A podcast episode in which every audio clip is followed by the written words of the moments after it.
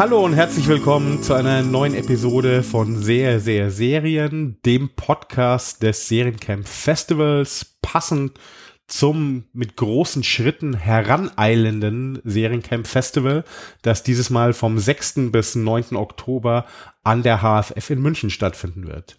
Mein Name ist Gerhard Meyer und diesmal an meiner Seite nicht wie gewohnt Christopher Büchele, sondern Vanessa Schneider. Hallo. Vanessa, machst du auch einen Podcast zufällig? Ich mache vielleicht? auch einen Podcast. Das ist ja verrückt. Super interessant, dass du fragst. Ähm, ja, mein Podcast heißt Skip Intro. Er läuft beim Bayerischen Rundfunk. Ihr findet ihn in der ARD Audiothek und es ist, wie der Name schon nahelegen könnte, ein Serienpodcast. Und wie ihr vielleicht auch inzwischen herausgefunden habt, wir machen ein Serienfestival, in das die Vanessa auch sehr involviert ist, unter anderem in der Programmauswahl und hat deshalb natürlich diesen großen Vorteil, alle Serien, über die wir jetzt sprechen, nicht nur gesehen zu haben, sondern vielleicht all jene Serien, die es nicht bei uns ins Programm geschafft haben. Auch gesehen zu haben. Auch gesehen zu haben. Das heißt natürlich immer einen, einen guten Überblick, was uns das Jahr über so beschäftigt hat. Wir haben uns heute ein Thema ausgesucht, das sich so als ein kleines Metathema ein bisschen abgezeichnet hat. Und schon seit Jahren eigentlich, wenn wir auf die Programme der letzten zwei Jahre blicken. Genau, und zwar, ähm, man, man merkt es vielleicht auch, wenn man rückblickend 2020, 2021 unser Programm anschaut. Aber eigentlich begonnen hat es für mich mit sowas wie Scum. Scum, die Serie, die damals aus Norwegen so über die Welt geschwappt ist, bei uns als Druck adaptiert worden ist, war, muss ich sagen, damals schon so ein bisschen so ein Watershed-Moment. Gott wieder mit den Anglizismen. Ähm, bahnbrechend. Bahnbrechend und zwar, weil sie eine Jugendserie war, die unheimlich frisch und jung erzählt hat und dabei auf die Bedürfnisse und auf die Lebenswelten von Teenagern eingegangen ist auf eine Art und Weise, die ich selten zuvor gesehen habe. Und das ist irgendwie schon so ein, so ein Moment oder so, so, so ein Leuchtturm-Serie gewesen, die sich natürlich, die auch andere Serien inspiriert hat, infiziert hat. Das, was wir gesehen haben in den letzten Jahren, ist, es ist ein Genre, das in ganz Europa, also in den USA sowieso, aber in ganz Europa sehr viel Fuß gefasst hat. Ja, und auch sehr unterschiedlich aufgegriffen wird drei der Serien davon, die sich, ich sag mal, im weitesten Sinne so als Coming-of-Age-Serie, Teen-Drama, kann man das sagen? Ja. Ähm, darstellen, geoutet haben, ähm, würden wir jetzt heute so ein bisschen gerne beleuchten und vorstellen. Natürlich immer mit dem Hintergedanken, dass ihr zu uns an die HFF kommt und die selber in Augenschein nehmt, nämlich auf der großen Leinwand. Dazu habt ihr Gelegenheit dann am 7., 8. und 9. Oktober. Das Wichtige hier dabei natürlich, ähm, zwei der Serien werdet ihr vorerst mal nur im Kontext des Festivals zu sehen bekommen. Die haben nämlich noch keinen deutschen Sender. Mit einer davon würde ich vielleicht gleich mal anfangen. Boys. Ja, aus Dänemark. Aus Dänemark. Ich verkneife mir den Josef Beuys-Witz, den ihr das letzte Mal schon gehört habt.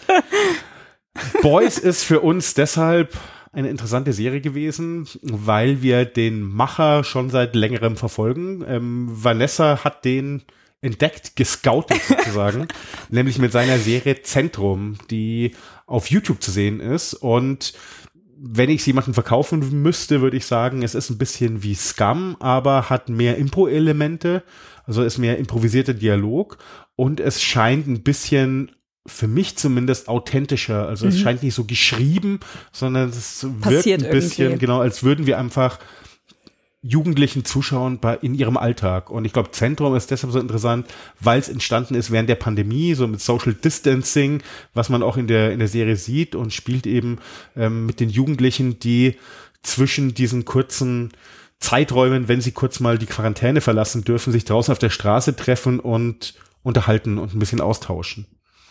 Ähm, und jetzt kommt eben seine erste Serie, die mit echten Mitteln entstanden ist, um sozusagen, weil man sieht auch für, schon den Unterschied. Genau, ja. was er für YouTube gemacht mhm. hat, sind so ein bisschen Do-it-yourself-Dinger, so mit zwar ein bisschen Budget, aber mit sehr vielen LaiendarstellerInnen und naja, also man merkt, dass da noch nicht das Geld da ist, um ganz große inszenatorische Sprünge zu wagen. Boys geht da ein bisschen einen anderen Weg. Ja, definitiv. Also das merkt man auch schon in der allerersten Einstellung von der ersten Folge, wo ich da war, ist mir ein bisschen der Atem gestockt, weil ich es so genial fand von der Symbolik, die sich übertragen hat. Das ist eine Kirchenszene. Man, also als erstes, das ist die zweite Szene. Entschuldigung. Ich bin, ich habe ein bisschen übersprungen. Also als allererstes ist man an einem See.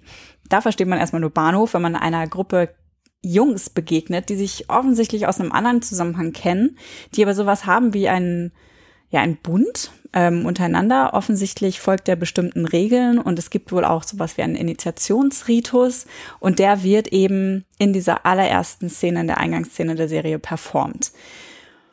Dann gibt es ein paar bedeutungsschwangere Blicke und auf einmal sind wir in einer Kirche, wo ein Junge anscheinend, ähm, der ist anscheinend gestorben, ein Junge dieser Gruppe, den wir vorher noch in lebend äh, gesehen haben, der wird dort beerdigt. Und was ich so wahnsinnig gut fand, war, dass ähm, in dieser dänischen Kirche direkt über dem Sarg einfach eine, eine, ein Skelett hing. Das war so morbide und so, ich weiß nicht, bedeutungsvoll irgendwie gleichzeitig. Ich fand es wahnsinnig cool. Und dann merken wir, aha, diese Jungs kennen sich aus dem Kirchenchor. Das sind, es sind Kirchenchor, die ähm, da eben für ihren Freund auch singen. Und dann passt dieser Text auch noch zu dieser gesamten Situation. Und man hat sofort das Gefühl, irgendwas, irgendwas Böses liegt hier noch in der Luft. Irgendwas, was wir nicht so richtig fassen können. Da hinter dieser, in dieser Fassade von wir sind alle liebe Kirchenjungs, ähm, da steckt noch viel, viel mehr. Und ich muss sagen, für mich war das auch ab der ersten, ab diesen ersten zwei Szenen hat mich die Serie, vor allem weil dann die dritte Szene, die wir sehen, uns in die Rolle der Person schickt oder uns ähm, Identifikationsfläche schafft mit der Person, die jetzt in diesen Kreis eindringt, nämlich einen ähm, Jungen, der aus dem Jugendknast entlassen wird, nehmen wir an. Also ist jetzt betreutes Wohnen, betreutes aber auf jeden Fall nicht mehr vorher, er kommt von da und er kehrt wieder zurück, das wissen wir. Und er ist sozusagen der Außenseiter, der zurückkehrt in diese verschworene Gemeinschaft. Es ist ein Dorf, Kleinstadt, wie auch immer, also Leute, die auch sehr miteinander, also die sozial, das soziale Netz ist sehr eng gewoben. Und wir kehren jetzt mit ihm zurück und erfahren diese, diese, diese Gemeinschaft neu. Wie gesagt, dieses bedrohlich, was sich ein bisschen abzeichnet, funktioniert hier unheimlich gut, weil es natürlich so, so, ein, so ein zentrales Mystery ist, dem wir, dem wir auf den Grund gehen. Und gleichzeitig natürlich für uns das Interessante ist, nicht nur die Beziehungen zwischen den Figuren mit zu erforschen, sondern natürlich auch ein bisschen unsere eigenen Vorurteile, unsere eigenen Erfahrungen oder unsere eigenen Emotionen gegenüber den Figuren zu erforschen, weil ich glaube, also kann man, kann man hier schon mal spoilern es gibt einen, eine Person, einen Jungen, der eher so der Anführer dieser Gruppe ist. Und schon in der ersten Episode sehen wir ihn immer gleich aus verschiedenen Facetten, die immer wieder überraschen, finde ich, und ja. einfach da gut geschrieben sind. Total. Also erst einmal als erstes sehen wir ihn als Anführer, dann sehen wir ihn als Kirchenchor-Mitglied, dann sehen wir ihn aber auch als Sohn, ähm, der sehr fast schon unterwürfig seinem Vater gegenüber sich äh, verhält oder auftritt. Und dann gibt es so eine Essensszene. Er hat eine Party geschmissen für den verstorbenen Freund, von dem wir nicht wissen, war es Selbstmord, wie behauptet wird, oder ist da vielleicht was Sinistres vorgefallen, wo die Gruppe irgendwie involviert ist. Und es gibt eben diese Party, die eigentlich so eine Art Gedenkfeier sein sollte und am nächsten Tag kehrt dummerweise der Vater früher als angekündigt zurück in dieses große herrschaftliche Haus, wo die Party stattgefunden hat. Und sobald dieser Vater in diese, in diese Dynamik eintritt von den Jungs und dem, dem Anführer eben, kehrt sich das, also dreht sich das alles um. Und ich weiß ich, ich habe das fast nicht ertragen. Es gibt so eine Essensszene. Ich musste die kurz ausmachen, weil ich das so schrecklich fand anzuschauen, weil ich die ganze Zeit damit gerechnet habe, dass der Vater irgendwas ganz Grauenvolles tut, den, den, äh, das Essen vom Tisch wegfegt und seinen Sohn anschreit, gewalttätig wird oder so. Da ist so eine krasse Gewalt in der Luft gewesen. Also das fand ich total gut inszeniert. Was mich so in Bann gezogen hat und was ich fand, was so unheimlich gut funktioniert hat, ist der Look der Serie. Mhm. Also es sieht extrem gut aus und ich habe die ganze Zeit versucht herauszufinden, was das ist, was mich so fasziniert, also was, warum ich den Look so gerne mag. Ähm, es ist, es hat so einen ganz hohen Kontrastwert, mhm. also es sieht gut aus von der, wie soll ich sagen, von der Textur des Bildes und die Einstellungen, die er findet, sind einfach sehr, sehr gut gewählt, um sozusagen gleichzeitig nah dran zu sein an den Figuren, aber auch immer das, das große Ganze einzufangen. Ja, ich wollte gerade sagen, er macht eigentlich das Bild immer auf und dann dachte ich, nee, aber das sind ja gar keine weiten Einstellungen eigentlich. Ja. Also es ist sehr, ähm, das ist, das ist total gelungen, das stimmt. Das, was mich ein bisschen rausreißt, und da merkt man natürlich auch seine, ein bisschen seine Vergangenheit des Machers. Also jetzt haben wir immer nur über ihn geredet. Ähm, Jonas Risswig heißt der gute Mann. Ähm, das, was hier muss ich sagen, mich ein bisschen immer rausgenommen hat, sind die LaiendarstellerInnen in den Nebenfiguren, also die sozusagen die, die Extras sind, die am Rand herumstehen.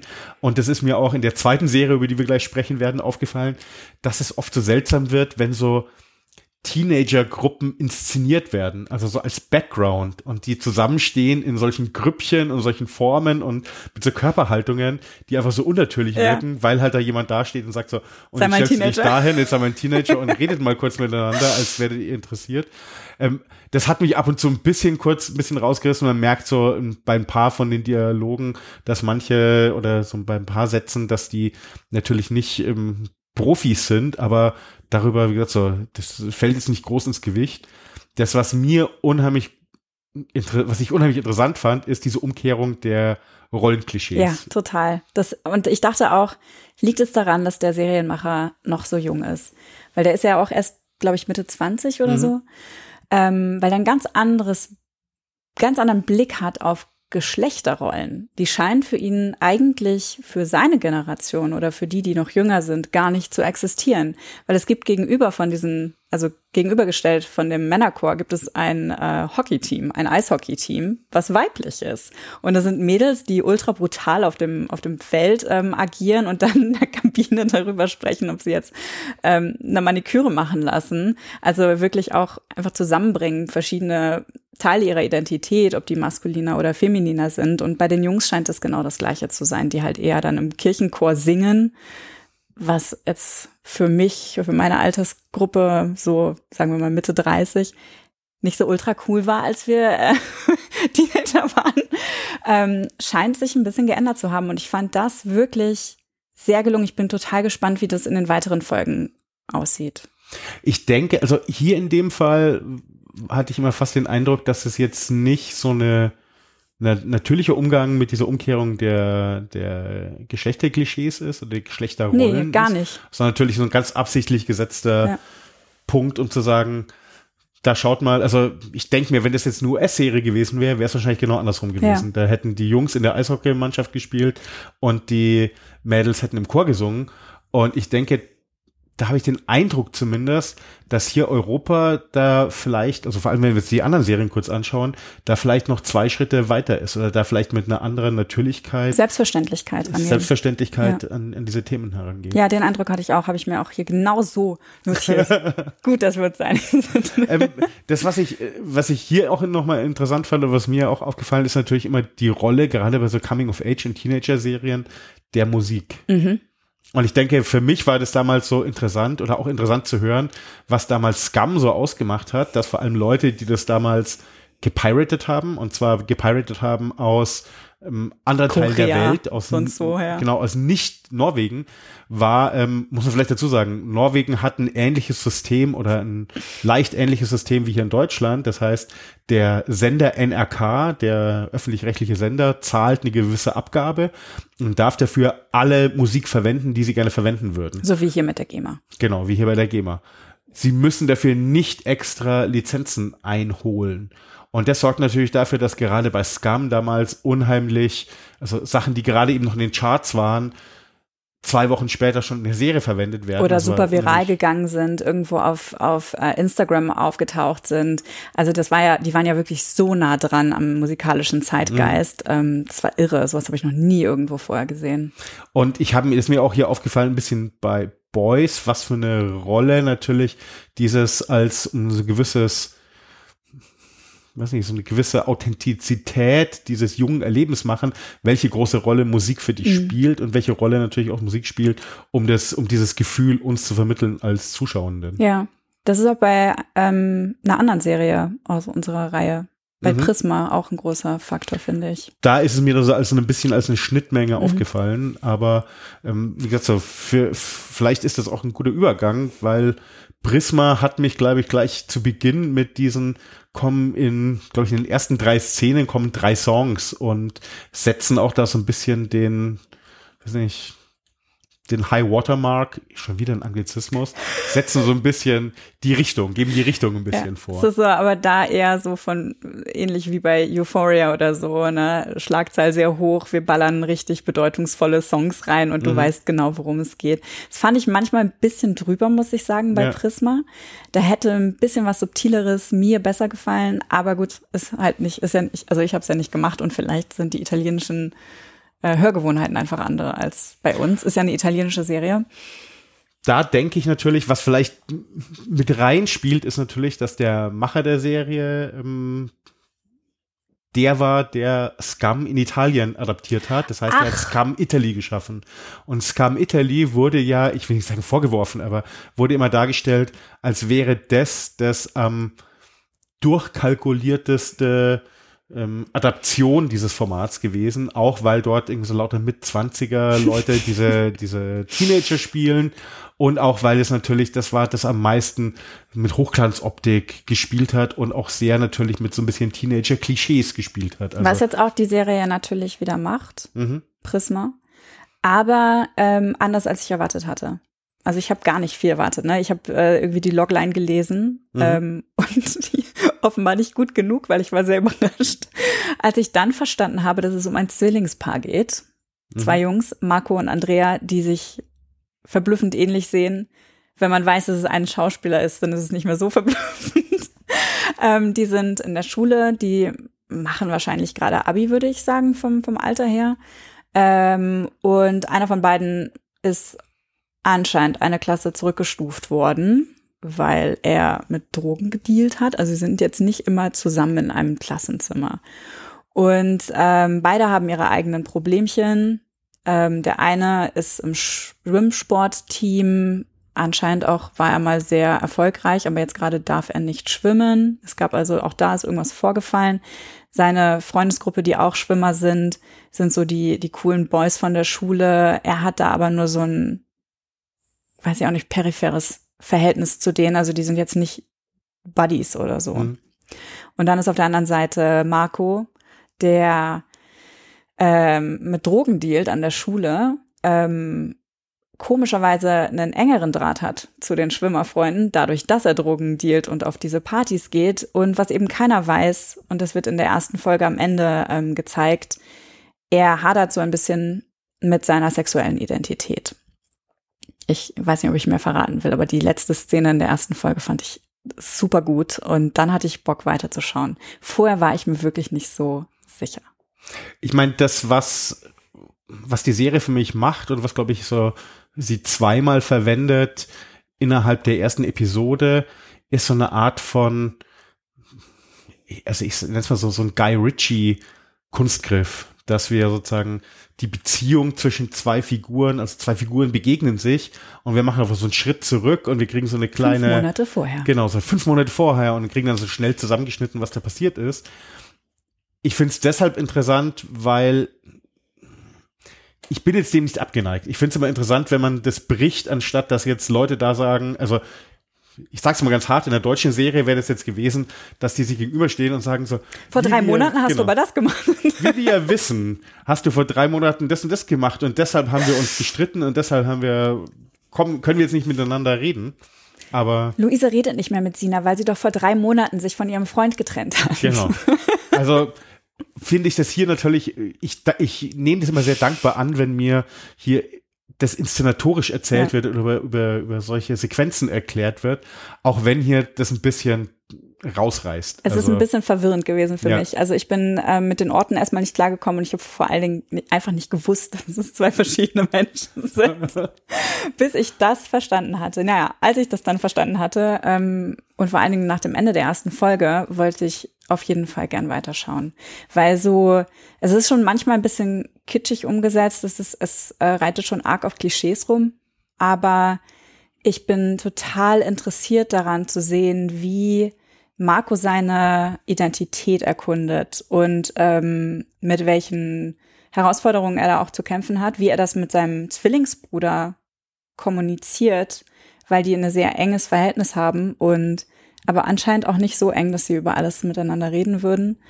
Ähm, also da bin ich, das fand ich sehr interessant, weil diese Perspektive habe ich jetzt so oft noch nicht gesehen in Serien, vor allen Dingen nicht aus so einem sehr männlichen Blick.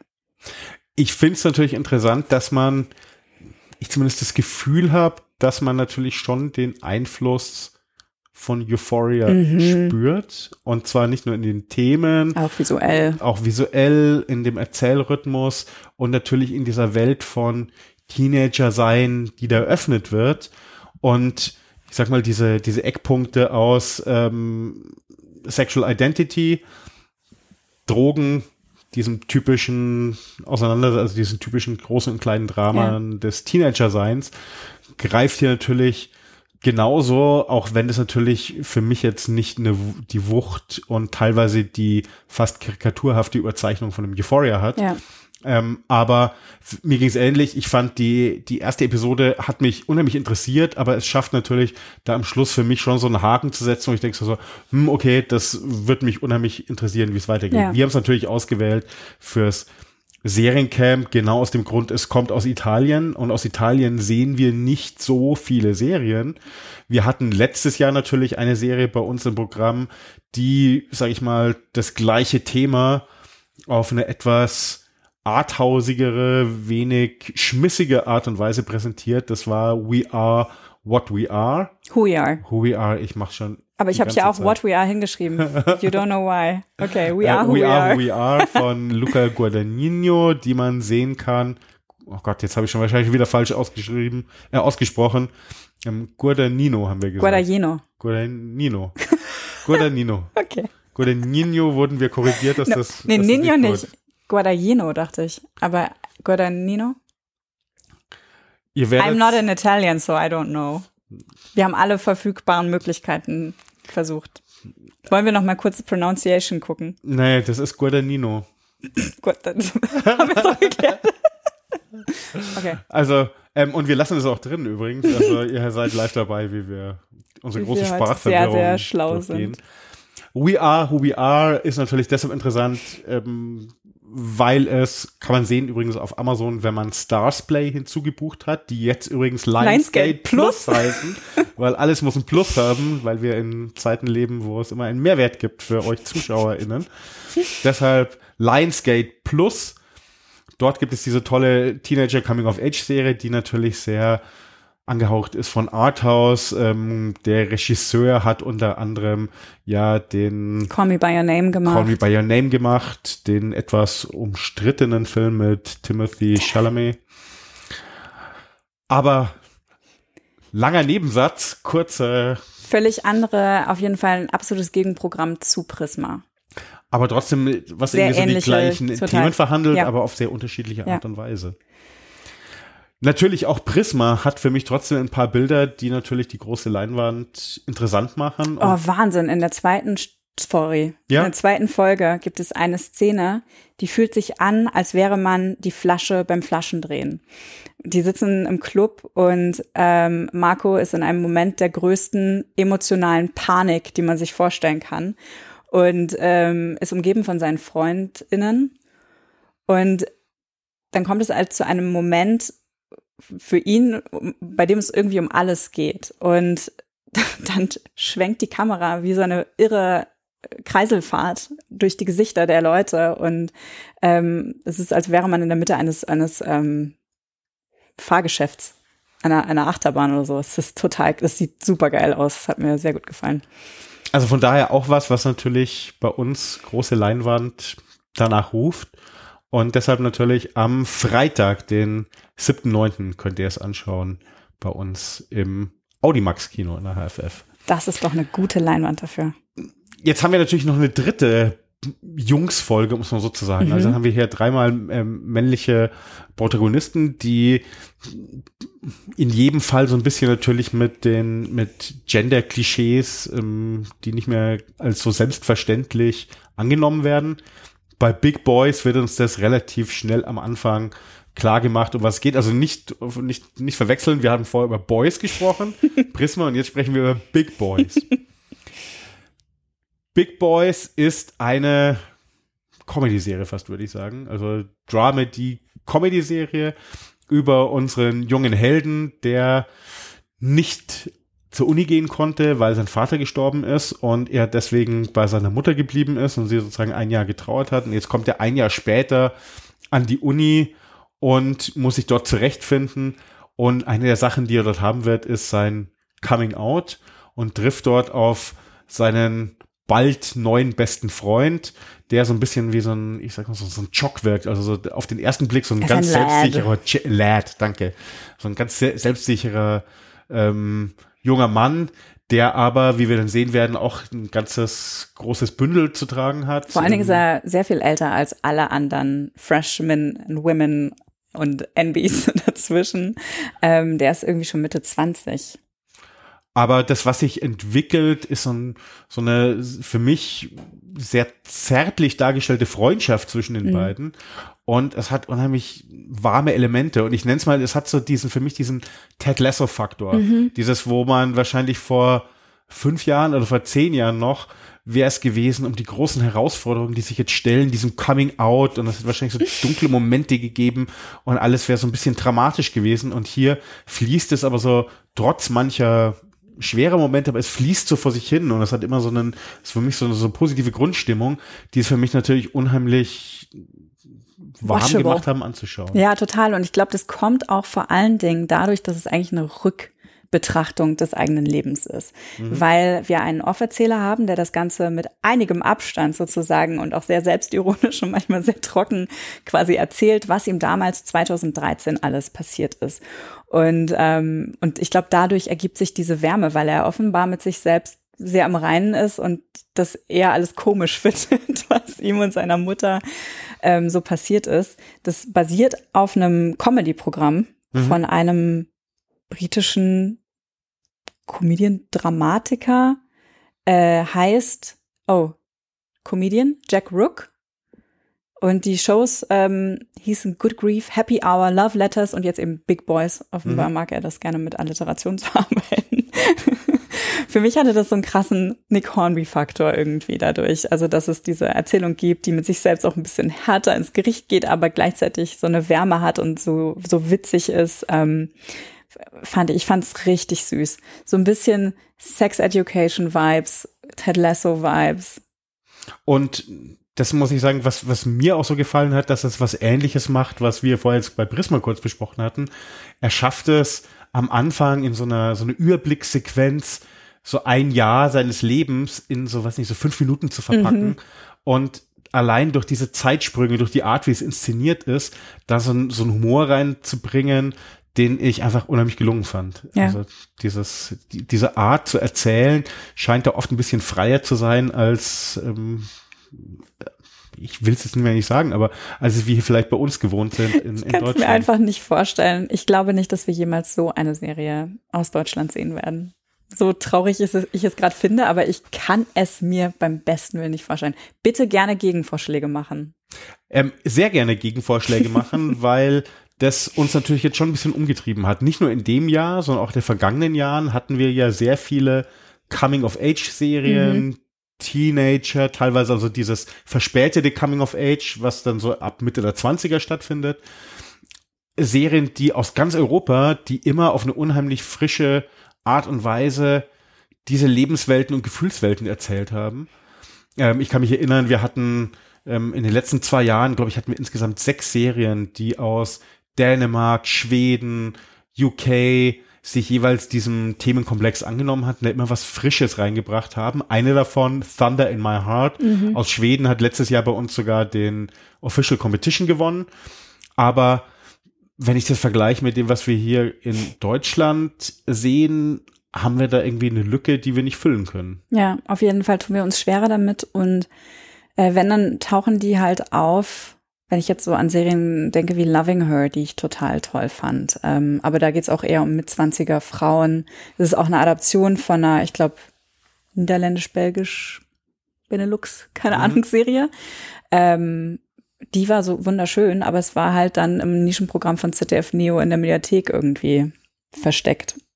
Ich weiß gar nicht, ob man sie noch heute noch abrufen kann. Ich glaube schon, ja. Ähm, da, es gibt es gibt immer mal wieder so kleine Lichtpunkte, aber aber nicht so auf dieser Ebene, wie wir es aus UK sehen oder aus aus den nordischen ähm, skandinavischen Ländern.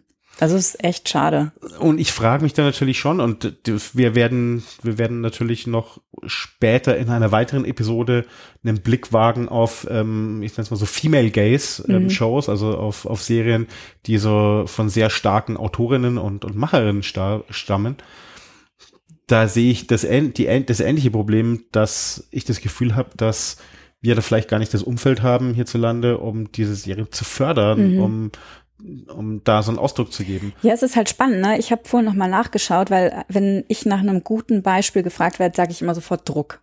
Mhm. Aber man kann ja nicht acht Jahre lang Druck sagen. Also es ist mhm. jetzt in der achten Staffel und ähm, und ich verstehe schon aus aus ähm, wenn es darum geht, halt eine, ein großes Publikum zu erreichen, nimmst du natürlich weiter diesen einen Kanal, den du hast, der funktioniert, der definitiv die Zielgruppe erreichen wird.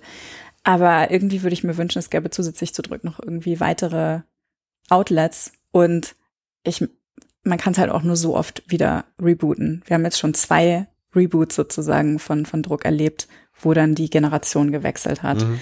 Also irgendwie, weiß ich nicht, es tut, tut mir so leid dafür, weil einerseits feiere ich Druck wirklich extrem. Es hat wahnsinnige äh, Talente jetzt auch hervorgebracht, gefördert, die daran beteiligt waren. Aber ja, warum nicht noch mehr? nee, das, was ich mir dann natürlich auch immer wieder gestellt hat als Frage, speziell jetzt bei diesen drei Serien, aber auch natürlich schon der Vergangenheit, was ist denn das, was dann so eine gute Coming-of-Age-Teenager-Serie ausmacht? Weil es ist jetzt nicht nur die Geschichte, weil die Geschichte kennen wir ja, also dieser der Grundkonflikt, der ändert sich ja nicht groß, ähm, sondern es bringt ja dann was anderes mit rein, was es uns erleichtert, in diese Welt reinzuziehen. Also es ist irgendwie so ein Gefühl, ist es so ein, so ein Sense of Atmosphere, den, den wir da haben. Und also ich bin da ehrlich gesagt nicht weitergekommen, vor allem wenn ich jetzt diese drei sehr unterschiedlichen Serien anschaue, die sich auf sehr unterschiedliche Art mhm. und Weise dem annähern. Ja, ich glaube, es muss, also ähm, das Wort, was immer fällt bei sowas, ist Authentizität. Ich finde es einen sehr schwierigen Begriff, weil der ähm, immer wenn es um Musik geht, immer gleich mit handgemachter Musik irgendwie verbunden wird. Und wenn man es jetzt auf Filme ähm, übertragen würde, dann würde ich wahrscheinlich denken, naja, es muss irgendwie was, eine echte Erfahrung oder so ähm, zugrunde liegen oder es muss realistisch sein. Aber das muss es ja gar nicht. Also man sieht es ja bei Euphoria, das überträgt ein sehr authentisches, glaubwürdiges Feeling, was es bedeutet, halt 24-7 äh, in so einem Katastrophenfallartigen Leben zu leben, wie sich oft das Leben ja anfühlt, wenn man Dinge zum ersten Mal macht als Teenager. Ähm, also das ist so eine andere Art von Glaubwürdigkeit, die, die so eine Serie übertragen muss. Es muss gleichzeitig aber auch nicht nur die Leute, die in dieser Lebensphase sind, ansprechen, sondern auch mich im Zweifel als Mitte 30-jährige Frau. Ähm, ich, ich glaube, es geht vor allen Dingen um so ein Identifikationspotenzial am Ende. Meinst du Identifikationspotenzial? Oh, nur schwere Wörter heute. Mich da drin wiederzufinden, mhm. weil ich denke ja sowas wie, was ich Prisma jetzt für mich auf den ersten Blick jetzt ja nicht so viele Andockpunkte mhm. liefert oder auch jetzt in Euphoria mir, ich will jetzt nicht sagen fremd scheint, also ja. ich bin einfach da als Mitte 40-Jähriger, ähm, wie gesagt, ich finde das eine tolle Serie, aber das ist, da gibt es jetzt nicht so die, die, die oberflächlichen Identifikationspunkte, sondern es würde dann vielleicht eher gehen um, weiß nicht, erkenne ich da emotional so ja. eine universelle Situation wieder, dass ich, dass genau. ich damit connecte. Das meine ich, also zum Beispiel diese Szene, von der ich vorhin gesprochen habe, die sich so anfühlt wie so ein mhm. Flaschendrehen. ähm, ich glaube, dieses Gefühl hat jeder Mensch schon mal gehabt. Also ähm, einfach diese Situation zu haben, oh mein Gott, gleich werde ich erkannt von allen. Und zwar nicht für das, wie ich gesehen werden will, sondern wie ich vielleicht wirklich bin und ich bin noch nicht bereit dazu, das der mhm. Welt mitzuteilen. Ähm, weil ganz oft geht es ja vor allen Dingen um diesen Konflikt und nicht um ich nehme Drogen, ich ähm, habe, keine Ahnung, ein kompliziertes Liebesverhältnis, ich bin aus Versehen, keine Ahnung, ich bin schwul und keiner weiß es. Ähm, also das ist ja alles nur, das sind ja nur alles so verschiedene Settings, aber das wirkliche Problem dahinter ist ja ganz oft ein ganz universelles. Wieso, wenn es so universell ist und dann ja eigentlich übertragbar ist, auch von genauso sich finden lässt in einer High-End-Serie von HBO, wie in so einer relativ Low-Budget-Version. Low-Budget-Version aus Dänemark. Also es sieht toll aus, ja. aber ist natürlich jetzt, hat nie den Vergleich einer US-amerikanischen Serie. Warum ist es so schwierig hierzulande umzusetzen? I wish I knew. Also warum kriegen wir in, also ich sag's jetzt mal hart, warum kriegen wir in Damaged Goods und Leute finden, also geben sich damit zufrieden, anstatt was zu haben, was echt ist?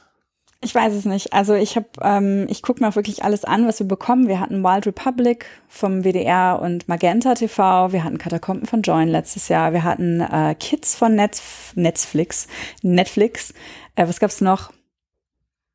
Ähm, Slowburn, Slowborn von, ja. von ZDF war auch im Endeffekt eigentlich eine, eine Teen-Serie.